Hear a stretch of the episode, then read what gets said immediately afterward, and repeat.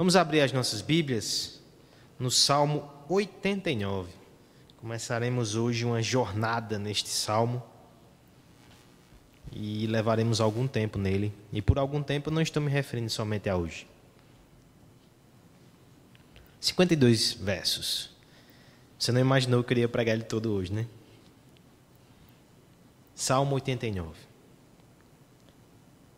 Lojas esvaziadas, igrejas fechadas, famílias separadas,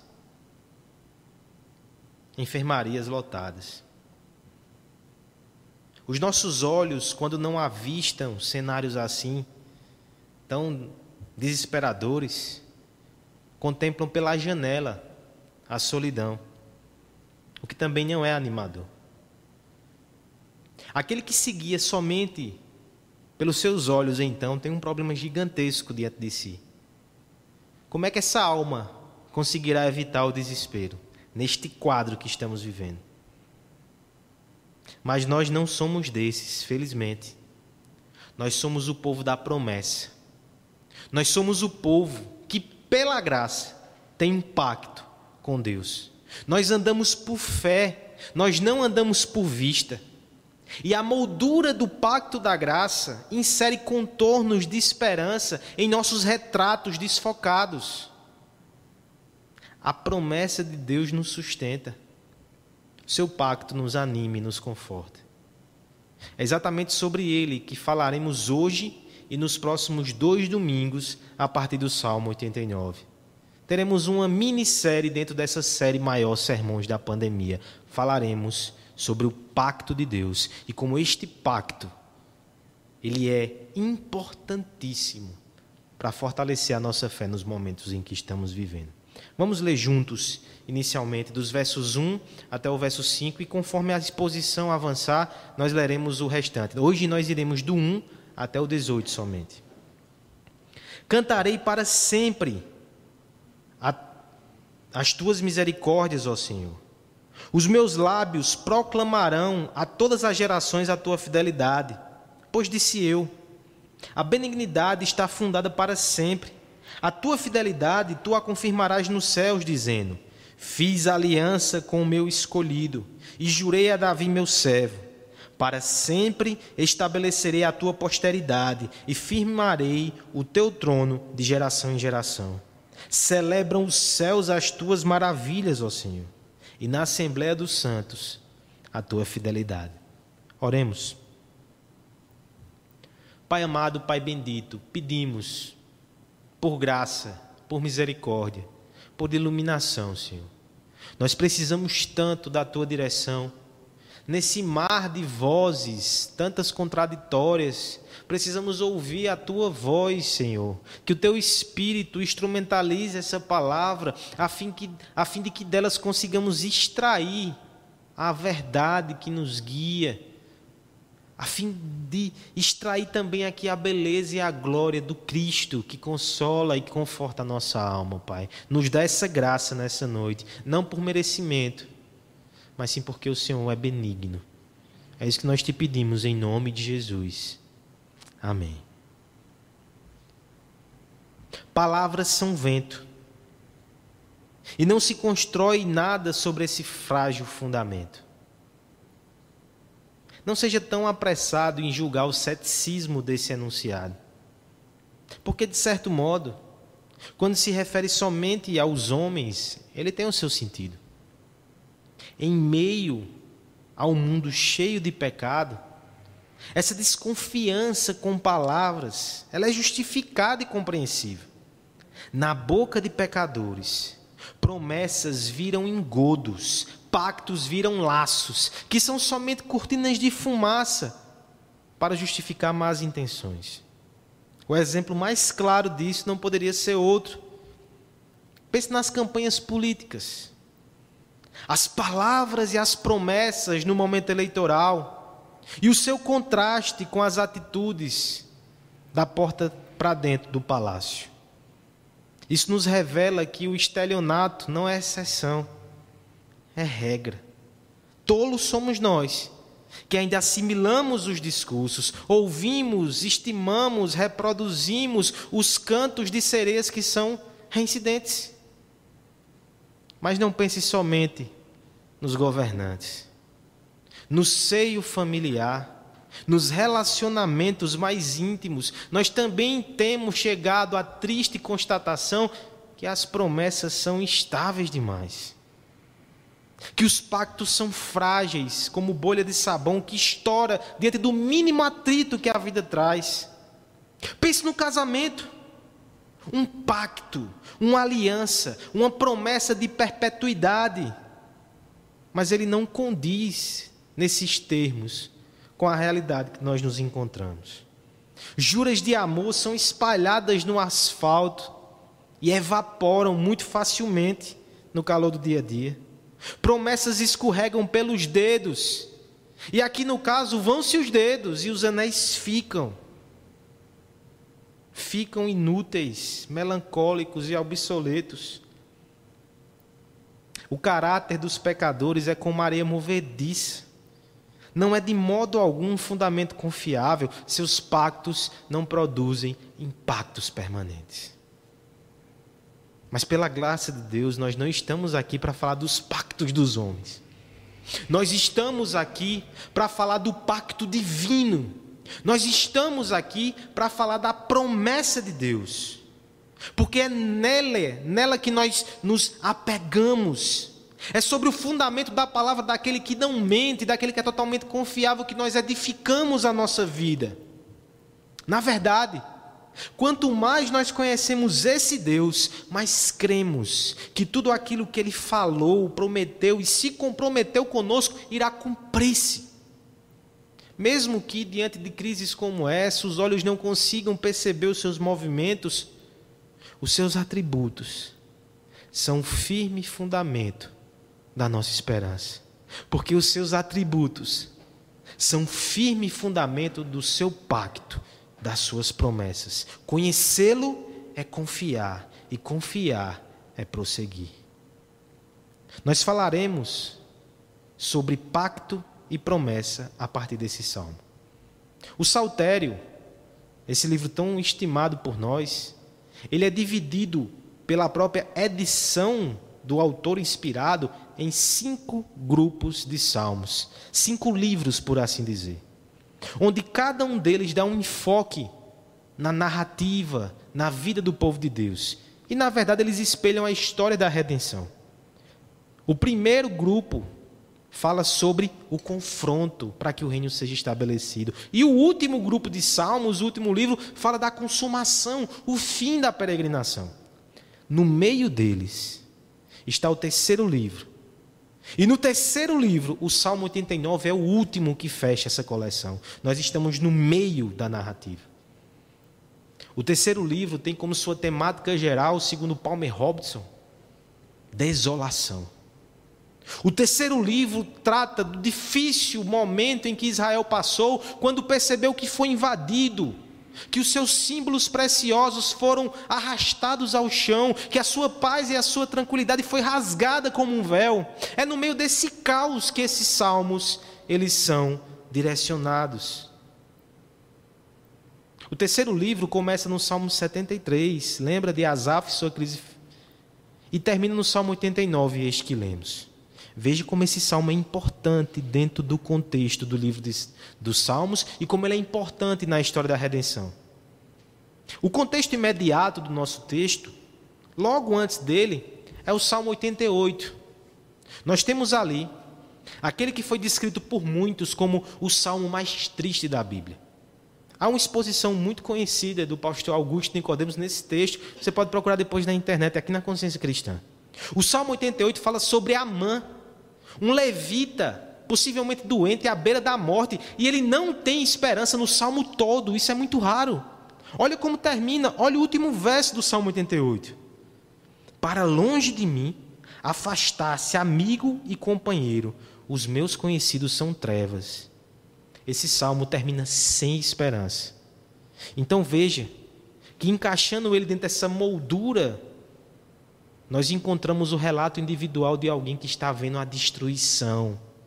O Salmo 89, por sua vez, na sequência, também vai ter uma abordagem pesada. Mas agora é uma abordagem comunitária. Como o povo de Israel encara esse momento de desolação. Mas a segunda diferença do Salmo 88 para o nosso Salmo de hoje, 89, é que apesar de toda a desolação, ainda há um filete de esperança. O, o livro terceiro dos Salmos termina com o povo de Deus agarrando-se ao pacto, mesmo no dia da calamidade. Essa mensagem é poderosa. Porque há uma tensão naquilo que eles veem, naquilo que eles creem, mas no meio do dia mal, quando tudo desaba, o único recurso que eles têm é a promessa de Deus, pacto, é a aliança. E nós vamos ver nessa noite a primeira parte desse discurso, dessa canção, tão central na revelação bíblica. E nós vamos ver que o povo de Deus, a fim de encarar um cenário desolador, antes até mesmo de descrever o seu pacto, que é o nosso segundo sermão, ele vai se apegar aos fundamentos desse pacto, os atributos de Deus, que fazem com que essas palavras sejam confiáveis, que fazem com que esse fundamento seja seguro para eles.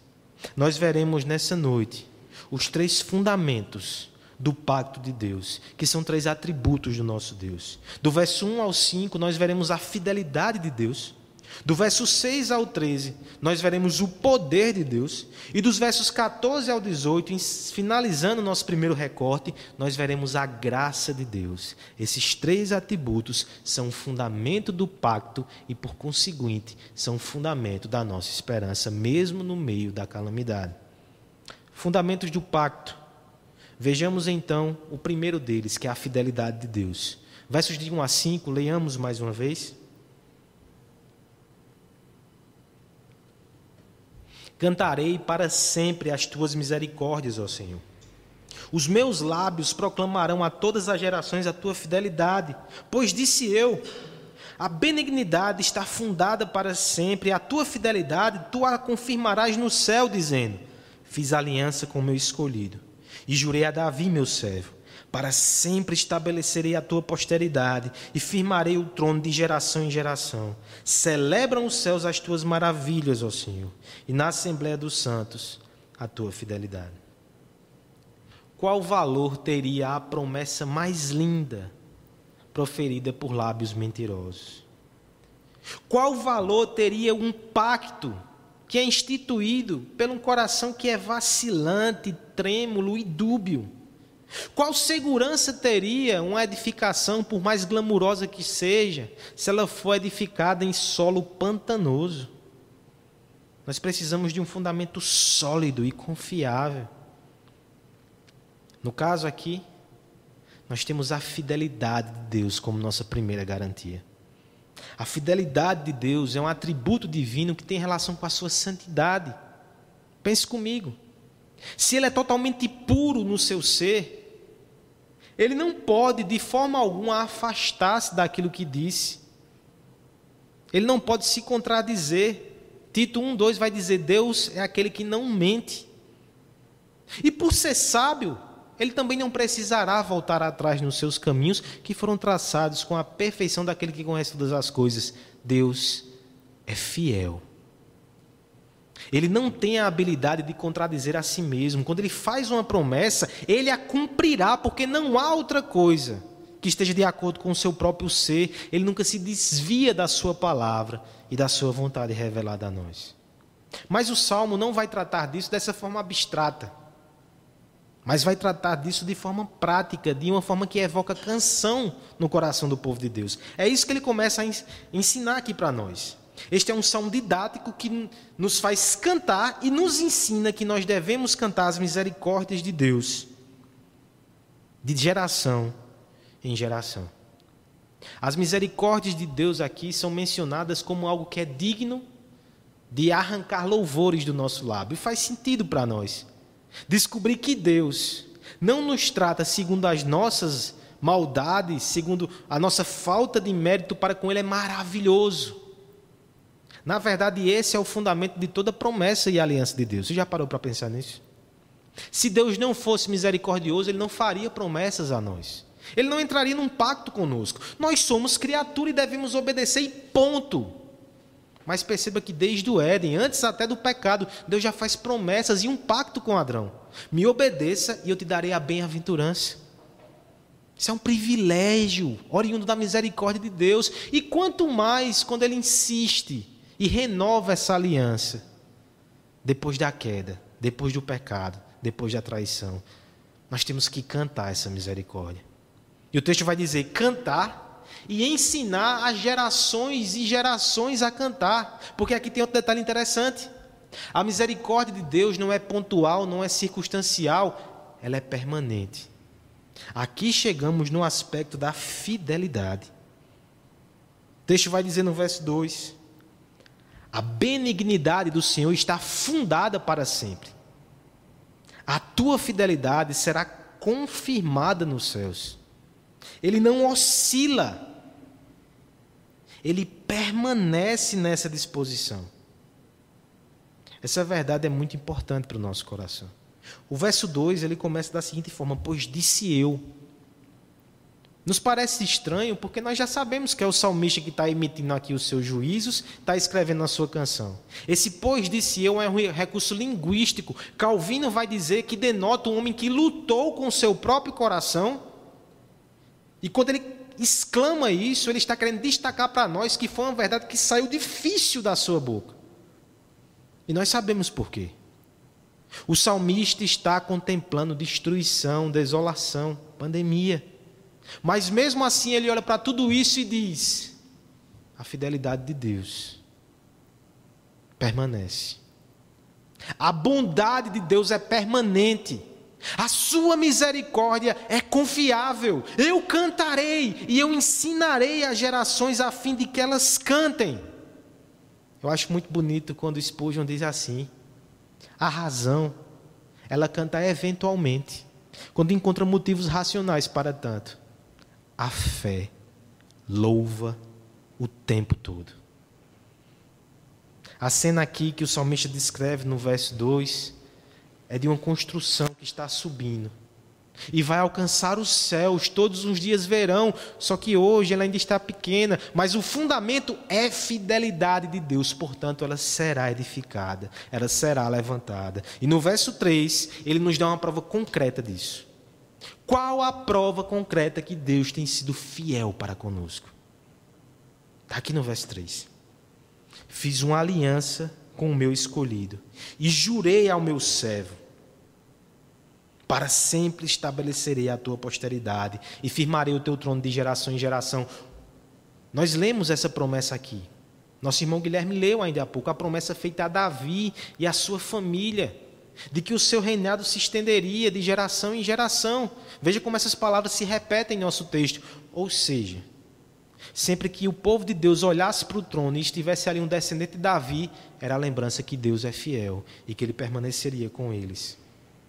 Por isso, diante dessa prova concreta do favor e da fidelidade de Deus, o verso 5 nos convida ao louvor. Celebrem os céus as tuas maravilhas e a Assembleia dos Santos as tuas fidelidades. Nos céus, os anjos e os santos contemplam de forma ampla as grandes maravilhas de Deus.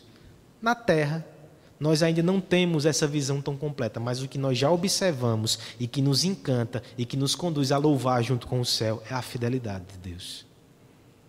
Mas talvez a pergunta que o texto deixe para nós, e era a pergunta para esse povo também, é e quando nós olhamos para o trono físico e nós não encontramos um descendente de Davi lá? No caso aqui, o descendente de Davi havia sido humilhado, e agora, Senhor, será que cessou a tua fidelidade? No nosso caso, quem é o descendente de Davi? Para nós, assim como para eles, nós devemos ouvir a voz do profeta. Naquele texto tão conhecido, Isaías 9. Nós conhecemos muito a parte 6, o verso 6, Um menino nos nasceu, um filho nos foi dado, e o governo está sobre os seus ombros. Ele será chamado maravilhoso conselheiro, Deus forte, Pai da eternidade, príncipe da paz. Mas olha o verso 7. Ele estenderá o seu domínio e haverá paz sem fim sobre o trono de Davi e sobre o seu reino, estabelecido e mantido com justiça e retidão desde agora e para sempre. Guilherme já adiantou isso também. O filho de Davi é o nosso Senhor Jesus Cristo. Pelos olhos da fé, quando o contemplamos sentado no trono de Deus, nós lembramos que Ele é fiel, mesmo quando nós somos infiéis. No primeiro pacto feito com os homens, nós chamamos de pacto das obras. Deus prometeu bem-aventurança se Adão, o nosso representante, obedecesse, mas ele caiu, desobedeceu. E nós, ao invés de recebermos as bênçãos do pacto, nós recebemos as maldições. Mas um segundo pacto foi feito, nos escombros do pacto das obras, o pacto da graça, onde o nosso Cristo entrou em cena e comprometeu-se a cumprir a exigência da lei, a cumprir o pacto das obras em nosso lugar e nos dar a bem-aventurança e também tomar para si as maldições que cabiam a nós.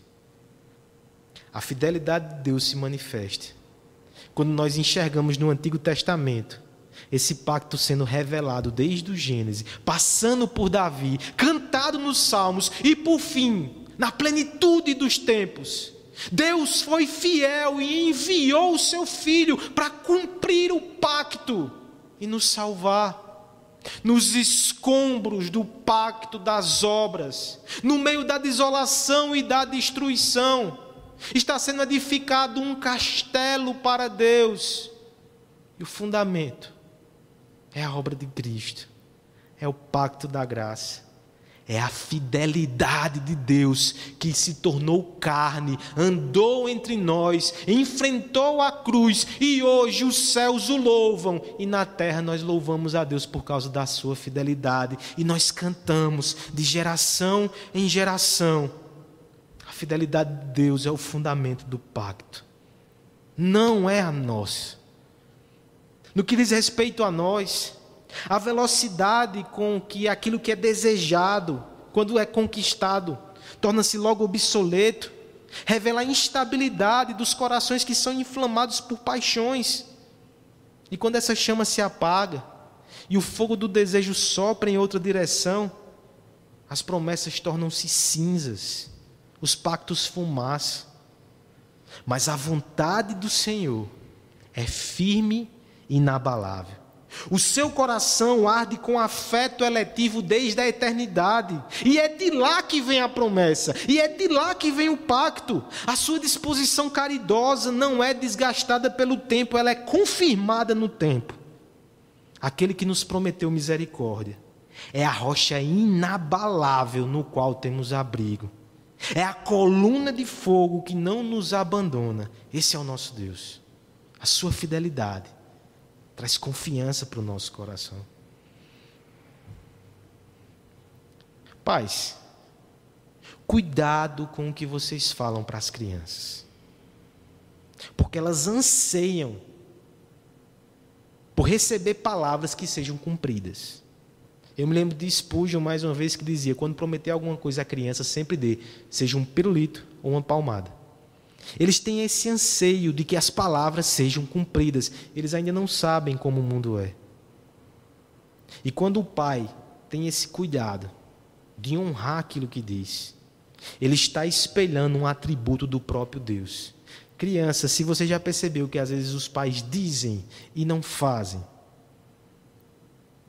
Parabéns, você descobriu que seus pais são pecadores.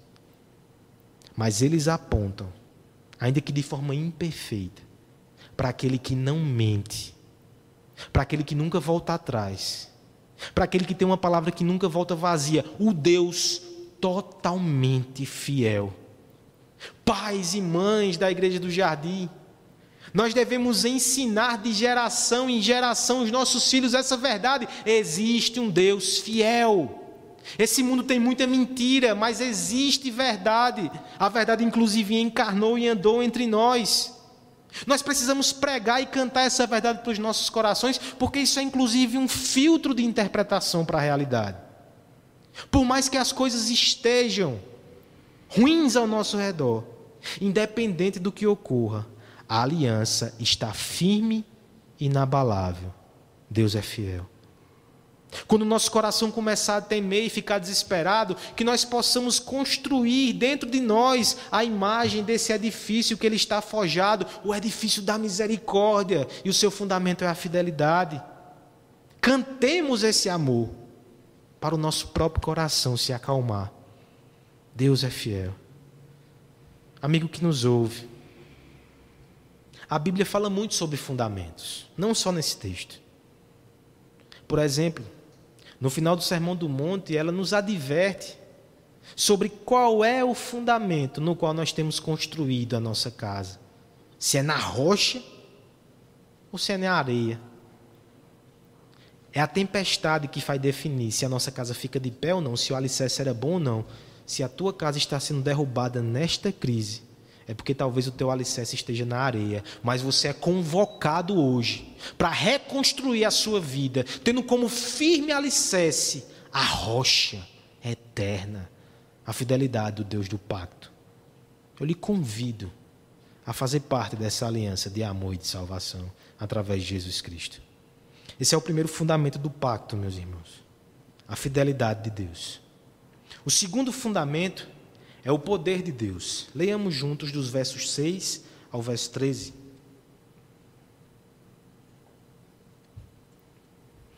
Pois quem no céu é comparável ao Senhor? Entre os seres celestiais, quem é semelhante ao Senhor? Deus é sobremodo tremendo na Assembleia dos Santos e temível sobre todos os que o rodeiam. Ó Senhor, Deus dos exércitos, quem é poderoso como tu és, Senhor? Como a tua fidelidade ao redor de ti, dominas a fúria do mar quando as tuas ondas se levantam, tu as amanhas. Calcastes a Raabe como um ferimento de morte, como um poderoso braço dispersaste os teus inimigos. Teus são os céus, tua a terra, o mundo e a sua plenitude tu os fundaste. O norte e o sul tu os criaste. O Tabor e o Hermon exultam em teu nome. A fidelidade nos comove, mas ela não nos resguarda totalmente. Um esposo fiel, ele não pode proteger a sua amada esposa de todas as intempéries dessa vida. Ele não tem poder para tanto.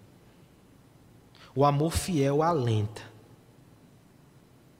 mas ele sozinho não afugenta o mal, pelo menos não de forma definitiva. Nós precisamos de fidelidade mas nós precisamos de poder. E ambos encontram-se em nosso Deus, e ambos são o fundamento do pacto. Vejamos o poder sendo descrito aqui. O verso 6 começa a descrição de Deus para mostrar a sua majestade. Perguntas são feitas aqui: quem se compara a ti, Senhor? Nem nos céus, nem na terra, há ninguém que te seja comparável.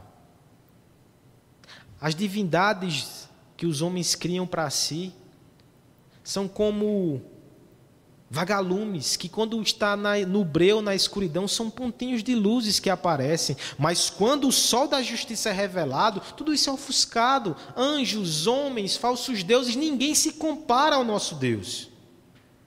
Mas o que nos alegra é que esse Deus, que é tremendo na Assembleia dos Santos, verso 7, e que também é temível a todos que o cercam.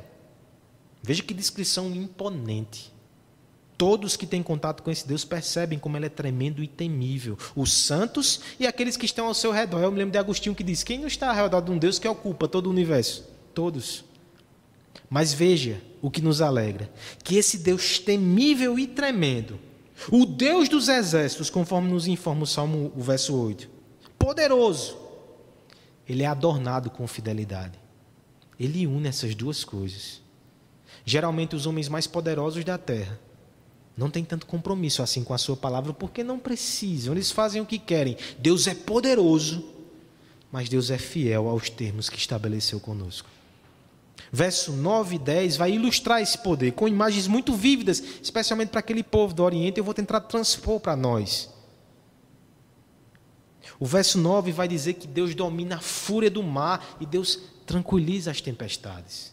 Eu creio que já mencionei isso aqui antes. Para o povo oriental, nada era tão indomável como as águas do mar. Os homens, com seu engenho, conseguiam controlar muitas coisas, mas o mar era o limite entre o humano e o divino. Só Deus pode fazê-lo e Deus faz. Ele controla a fúria do mar. No verso 10, esse poder é mais direcionado. Ele também calca, derruba o inimigo. O texto aqui fala sobre Raabe. Talvez você tenha pensado, nossa, aquela irmã do Antigo Testamento, ela foi golpeada por Deus. Raabe é uma questão interessante aqui. As mitologias babilônicas e outras, elas falam da criação do mundo, falavam da criação do mundo como um embate entre um Deus, no caso dos babilônicos Marduk, que enfrenta o mar que representa o caos, e depois dessa batalha, a criação é formada. Os israelitas chamavam esse monstro imaginário das nações vizinhas de Raabe, e posteriormente eles chamaram o Egito com esse nome. E a conclusão é muito óbvia. Eles viam naquela nação egípcia esse monstro que trazia o caos. Mas o que o texto está trazendo à memória então aqui é o Êxodo. O Deus de Israel, ele golpeou nos queixos a Raabe que atormentava o seu povo. O Egito foi humilhado, foi envergonhado. Ele dispersou os seus inimigos. Atos concretos de intervenção divina demonstram como ele é poderoso. E por fim, a descrição desse poder torna-se mais ampla. Porque o verso 11 e 12 vai dizer que ele domina sobre os céus, sobre a terra, sobre a plenitude, ele fundou todas as coisas. Esse, essa é a extensão do poder de Deus, de modo que norte e sul foram criados por ele, as extremidades. E também Tabor e Hermon o exultam. Esses são duas montanhas em Israel que demonstram os limites da terra prometida. Na verdade, o que está sendo dito aqui é que norte, sul, leste oeste, nos termos desse povo, Todos eles estão debaixo do domínio desse Deus e todos esses exultam a Deus. Não há um centímetro ao seu redor. Ainda que a bússola faça a sua volta completa, não há lugar em que o poder de Deus não seja suficiente para subjugar todas as coisas. É por isso que o verso 13 vai falar sobre o braço armado de poder, a mão forte, uma destra elevada. É uma visão poderosa, gloriosa, majestosa de Deus. É interessante que esse poder, ele também andou entre nós. Aquele homem, aquele nazareno, que andou pelas ruas empoeiradas do Oriente, ele acalmou tempestade. Ele golpeou os inimigos de Deus. Quantos exorcismos ele não, ele não fez, mas a sua maior demonstração de poder foi quando ele cumpriu o pacto da graça, subindo como rei na cruz do Calvário. Nós estudamos isso aqui nas quartas. Os seus brados de vitória, o está consumado. Ali, o poder de Deus se revelou na fraqueza, mas nunca, nunca houve tanto poder demonstrado, nem na criação, porque ali era a nova criação. Tudo isso, o braço forte de Deus consumou. Ele não é só fidelidade, ele também é poder. Fidelidade só não é suficiente. Honradez somente não é suficiente. Boas intenções não são suficientes. Esses dias nós começamos a leitura em família de um clássico da literatura, Don Quixote. É um livro muito engraçado, porque aquele personagem tão conhecido, ele é um velho, raquítico, você percebe que ele não é um grande protagonista. Mas aquele homem ele começa a ler romances de cavalharia e pensa que pode ser um cavalheiro. E é tomado por nobres princípios, ele quer sair fazendo aventuras pelo mundo. Ele quer demonstrar e defender a virtude e os fracos. Ele quer combater as injustiças. Mas a narrativa mostra que ele é desvairado. Tem boas intenções. Mas o seu corpo é envelhecido. O seu cavalo não é de nobre estirpe. As suas armas, que pertenciam aos seus tataravós, estão enferrujados. O seu ajudante, o famoso Sancho Pança, não faz jus a essa empreitada militar. E lá sai ele cheio de boas intenções, mas totalmente decadente e sem poder. É uma sátira esse livro. O mundo zomba de seus heróis, porque eles não têm poder. Mas nós conhecemos um guerreiro divino, que entrou nesse mundo com uma aparência de fraqueza mas ele sim, movido pelos nobres princípios e pela fidelidade ao pacto, ele combateu a injustiça, ele aniquilou a condenação do pecado e ele nos salvou para si com poder. Cristo não é somente prova da fidelidade de Deus encarnada, ele é o poder de Deus manifestado e hoje esse poder está concentrado no Evangelho poder de Deus para a salvação. O nosso herói matou o dragão e resgatou a sua noiva, cumpriu o pacto. O poder de Deus também é fundamento desse pacto da graça. Por mais que a incredulidade seja forte e os seus tentáculos estejam sempre ativos na ânsia de nos afogar no mar do desespero, por mais que as tentações elas contem com larga experiência na arte diabólica de enlamear o nosso coração, nós sabemos que a nossa travessia por esse vale das sombras está garantida. Pelo mesmo poder que abriu os nossos olhos e nos deu um novo coração. O Cristo que nos conquistou na cruz do Calvário atua por seu Espírito hoje também como valente guerreiro para consumar essa redenção na nossa vida. É o seu braço forte que nos protege das ciladas do inferno. É a sua palavra poderosa que afugenta as dúvidas que nos esmorecem. É o seu amor leal que despedaça as teias de pecado que nos cercam. Lembra o que Judas disse no primeiro versículo da sua epístola?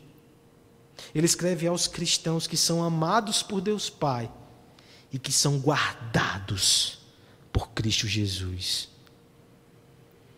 Poder de Deus. Veja que lindo. A fidelidade de Deus garante que ele não vai abandonar o pacto. O poder de Deus garante que nós não vamos abandonar. Tudo vai se cumprir. Tudo vai se cumprir por causa dele. Crianças, deixa eu falar sobre seus pais mais uma vez. Às vezes eles falam e prometem coisas que eles não conseguem cumprir, e não é porque não querem, é porque lhes falta poder. Talvez você vai sentir muito isso nesse ano viagens que ele prometeu, ele não vai ter como cumprir nesse ano.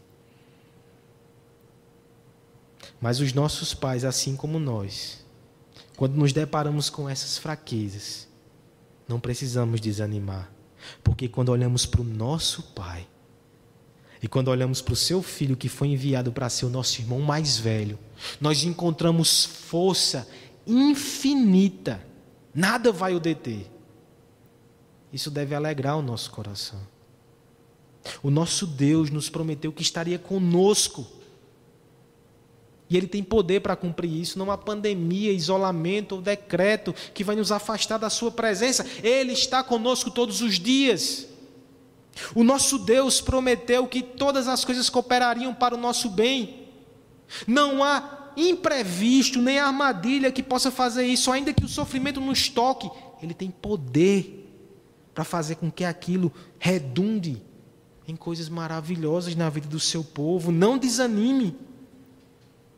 Ele prometeu que terminaria a boa obra em nós.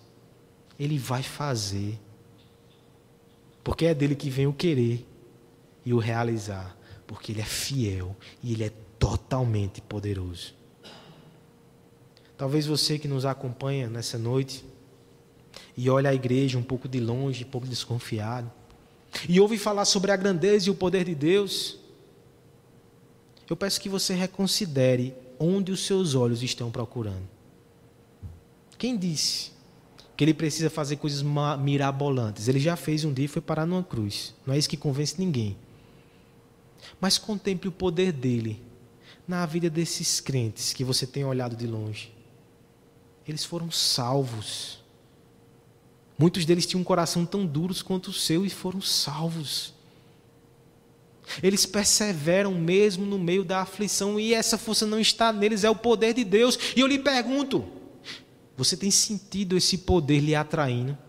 Então não seja tolo de continuar resistindo. Ele vai te vencer, ele vai te trazer para dentro da sua casa, ele vai te adotar na sua família. Renda-se, renda-se hoje. O Deus do pacto é fiel e poderoso para cuidar dos seus filhos. Torne-se o filho de Deus através da obra de Jesus Cristo. Dois fundamentos nós já vimos: fidelidade e poder. Ainda há um último, e aqui nós encerramos essa primeira parte do nosso texto. Versos 14 ao 18, vamos ler juntos.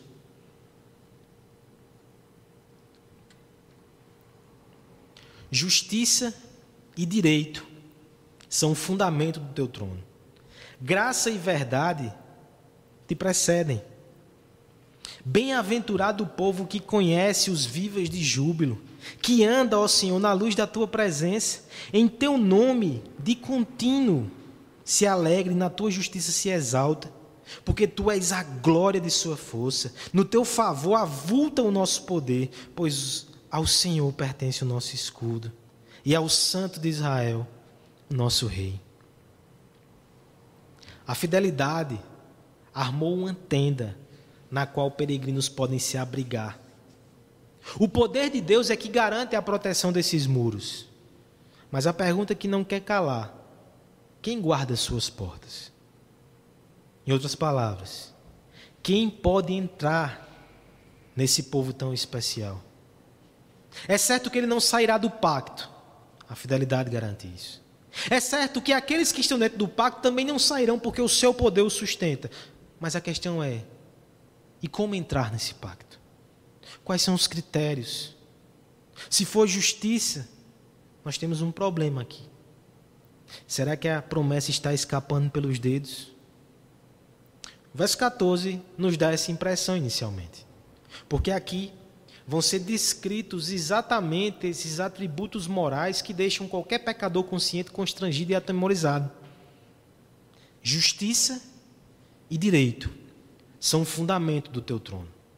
A cena aqui é de um trono com colunas nos quais o rei coloca as suas mãos.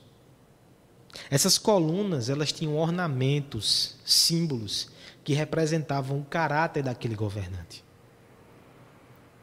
Quando nós batemos o olho no trono de Deus, a justiça e o direito são o seu fundamento. Ou seja, este monarca é absolutamente santo e justo. Mas aí vem a parte B. Aí vem o Evangelho. Olha o Evangelho como está lindo aqui. O seu trono é justiça. Mas a graça e a verdade o precedem. O pecador que a vista de longe e com pernas trêmulas diz: Não posso adentrar nessa sala. A graça vai até ele e diz: Você pode. E a verdade o acompanha e diz: Esse testemunho é confiável. Venha, entre. Não é pelo seu mérito, você não vai ser julgado, é pela graça. O pacto é fundado exatamente nessa graça. Veja as consequências dessa graça, descritas no verso 15. Bem-aventurado o povo que conhece os vivas de júbilo. É feliz o povo que conhece essas canções. Há muita discussão sobre o que são esses vivas de júbilo. Alguns vão dizer que são as músicas que eram cantadas quando o exército triunfava e entrava pela cidade celebrando. Outros vão dizer que essas eram as canções entoadas nos rituais de sacrifício quando eram feitos nas festas solenes. Outros vão dizer que esses vivas de júbilos eram sinos que eram tocados quando um escravo era liberto na sua redenção. Eu creio que todos esses apontam na mesma direção. Uma obra passada que trouxe vitória, que trouxe purificação, que trouxe libertação. Viva de júbilo. É a canção de alegria que sai do coração daquele que foi salvo por Deus, daquele que conheceu o seu pacto gracioso, daquele que foi alcançado pela boa nova do Evangelho. Bem-aventurado o que conhece essa salvação. E veja que não é só o tempo passado. No verso 15 ainda vai dizer que anda, ó Senhor, na luz da tua presença, ou seja, que tem a tua companhia, que tem as tuas promessas, que tem o teu olhar benevolente lançado sobre ele. O passado houve uma grande libertação e o presente e o futuro também estão garantidos nessa aliança. Bem-aventurado é esse homem. Nós vemos aqui também a suficiência dessa graça. Veja como vai tratar desse assunto o verso 16 em teu nome ele de contínuo se alegra. Olha o que está sendo dito aqui, irmãos. A alegria desse povo não é somente a salvação que os alcançou e a proteção que eles têm hoje e amanhã, só em conhecer o nome desse Deus, eles já têm alegria contínua. É o Deus todo suficiente, que traz alegria todo suficiente para nós. Irmãos, veja o que está sendo dito. Se você está dentro do pacto da graça, a sua alegria pode ser contínua somente em conhecer mais desse Deus todos os dias. Em teu nome de contínuo se alegra. E na tua justiça se exalta. Veja, eles não se exaltam na justiça própria, porque não foi por ela que eles ingressaram nessa aliança. Eles exaltam na justiça de Deus. É o que nós fizemos nesse culto. Nós nos lembramos da obra de Cristo e nós adoramos ao Senhor. E nós recebemos essa palavra aplicada a nós. E com confiança evangélica nós dissemos: somos justos diante de Deus por causa de Cristo, por causa do pacto. Olha que consequência maravilhosa. É por isso que o verso 17 vai dizer: Tu és a glória da sua força. No teu favor avulta-se o nosso poder. O Senhor compartilha glória com esse povo bem-aventurado. E por causa da aliança com Deus, eles também agora são capacitados e energizados para também demonstrar poder. Por isso que o final desse trecho termina dizendo: O Senhor é o nosso escudo. E ao Santo de Israel, o nosso rei pertence. Faz parte das bênçãos desse pacto ter um rei que pertence ao Senhor. Mas isso é assunto para a semana que vem. O que nós devemos extrair daqui é que a graça, ela está no coração do pacto, porque é um atributo de Deus, que somente esse atributo pode explicar a cruz do Calvário. Um Deus que entrega o seu filho, um Deus que assume o lugar de pecadores, se não fosse a graça de Deus, isso seria inacreditável e ainda é. É por isso que os anjos anelam para escutar os mistérios do Evangelho. Eles olham nas alturas e eles ainda não compreendem, mas nós aqui de baixo exaltamos a Deus por sua fidelidade, porque a sentimos na pele, caminhávamos para destruição e condenação. Mas em Cristo, nós alcançamos a redenção pela graça, totalmente pela graça. Essa é a nossa mensagem, esse é o nosso testemunho, essa é a nossa esperança, ela tem que preceder a nossa pregação. Eu me lembrei nesse texto aqui de Nínive. O profeta foi pregar a Nínive. O profeta Jonas, ele não queria que aquela cidade fosse salva, ele só anunciou os ornamentos do trono de Deus: justiça e juízo. 40 dias, a cidade vai ser destruída. Mas lembra o que o texto diz: a graça e a verdade precedem a presença de Deus. Muitos entendem que aquele povo já ouvira falar de Deus, ouvira falar inclusive daquele profeta que o desobedeceu, se arrependeu e que foi cuspido na praia. Aqueles homens então apelaram para a graça de Deus. E pela graça, o seu arrependimento foi aceito. E é assim que acontece com todo aquele que ingressa nesse pacto é somente pela graça, não pelo nosso merecimento ou desempenho. E essa graça, que um dia soprou nas narinas de mortos, ela também hoje nos sustenta em meio aos vendavais que tentam nos derrubar. Essa graça que um dia irrompeu a luz da salvação na nossa escuridão, ela também ilumina o nosso caminho hoje e nos conduz até o palácio do amor eterno. Porque a bondade de Deus, ela tem se provado mais perseverante do que a maldade do nosso coração. É por isso que, nos termos da aliança, nós seremos dele até o fim, porque o pacto é sustentado pelos batimentos do seu amor gracioso é irrigado com a sua benevolência que desce do céu, e é nutrido com a vitalidade divina que não pode ser detida. Eis o nosso Deus. Você tem se alegrado nessa salvação e nesse evangelho, você tem se alegrado no nome do Senhor. Eu quero te convidar a fazer isso. Por favor, irmão. Eu sei que olhar ao redor não está trazendo coisa boa para o seu coração. Encha então a sua mente, a sua alma com a maravilhosa doutrina do Evangelho, com a, melhor, a maravilhosa doutrina do pacto da graça, com a maravilhosa doutrina de Cristo. Isso vai alegrar o teu dia. Por favor, faz isso quando acorda. Não vá direto para o smartphone ou para a televisão para sair de casa ou ficar em casa com o peso da realidade que nos assola. Encha o seu coração com a graça de Cristo. Esse é o fundamento do pacto, esse é o fundamento da nossa alegria, esse é o fundamento da nossa esperança. Amigo que nos ouve, venha a Cristo. Não é por merecimento ou desempenho. Basta você reconhecer que é pecador e que precisa dele. Ele salva pecadores por graça. Nos dias que vivemos, nós precisamos mais do que nunca do conhecimento de Deus. Nós precisamos conhecer os seus atributos.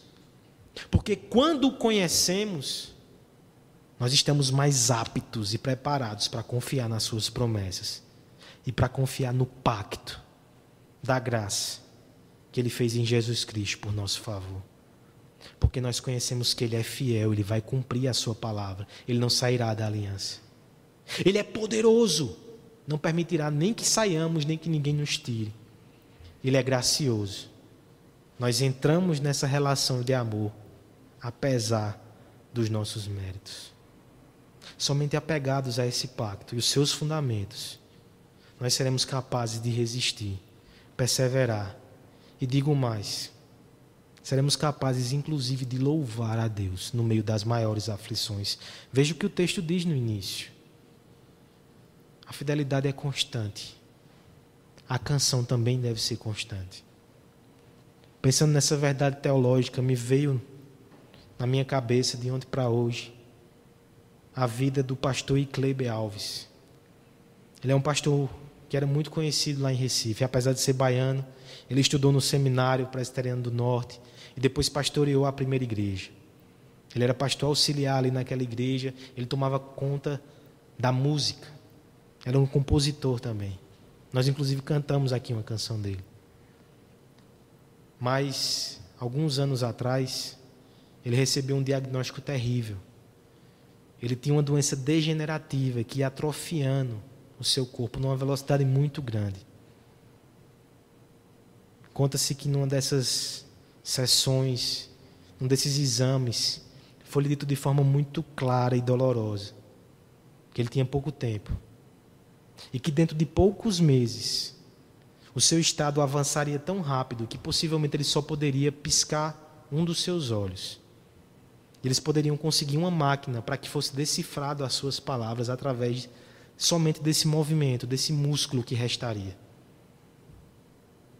E o relato foi que aquele homem de Deus disse: Se eu só puder piscar os olhos, eu vou piscá-los para a glória de Deus. E de fato isso aconteceu. Poucos meses depois ele chegou nessa condição. Mas hoje eu estava lendo um relato da sua esposa. Que na última semana de vida, ele continuava louvando ao Senhor estudando a Sua palavra.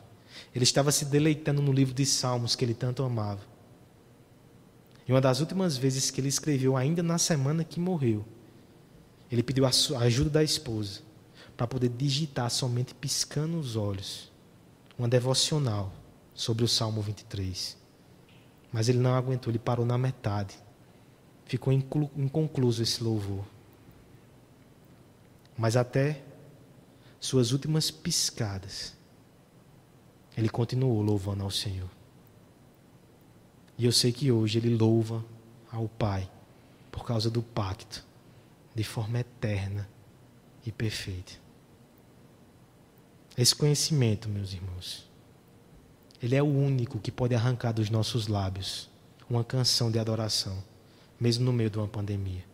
É conhecer o pacto de Deus e conhecer os atributos de Deus que o fundamentam. A moldura do pacto da graça, ela insere contornos de esperança em nossos retratos desfocados. Conheça o pacto, conheça o Deus do pacto e cante conosco a esse grande Deus que é fiel, poderoso e cheio de graça.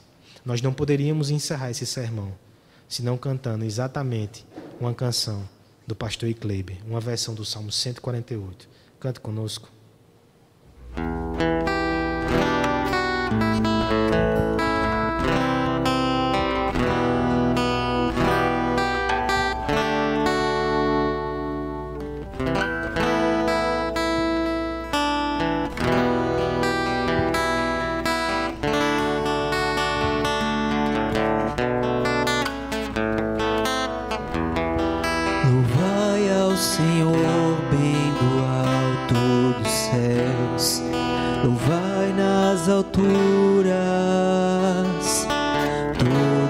seus anjos e suas legiões celestiais.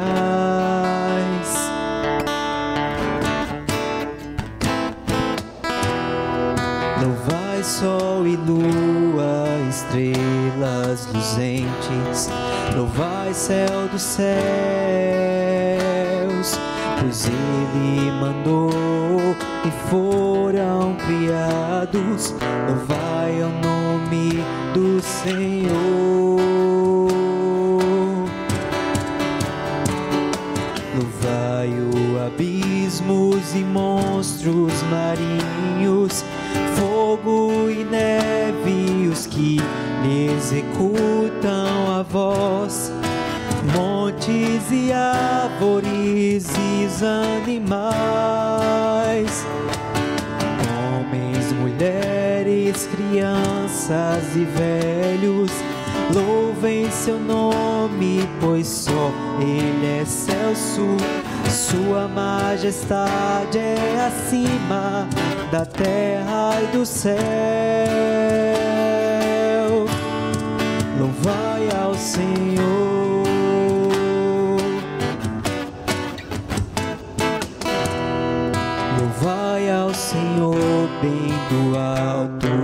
céus. Louvai nas alturas todos seus anjos e suas legiões celestiais.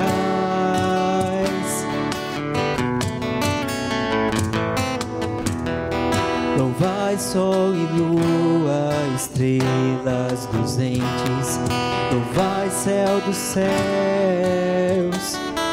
pois ele mandou e foram criados. Louvai o nome do Senhor.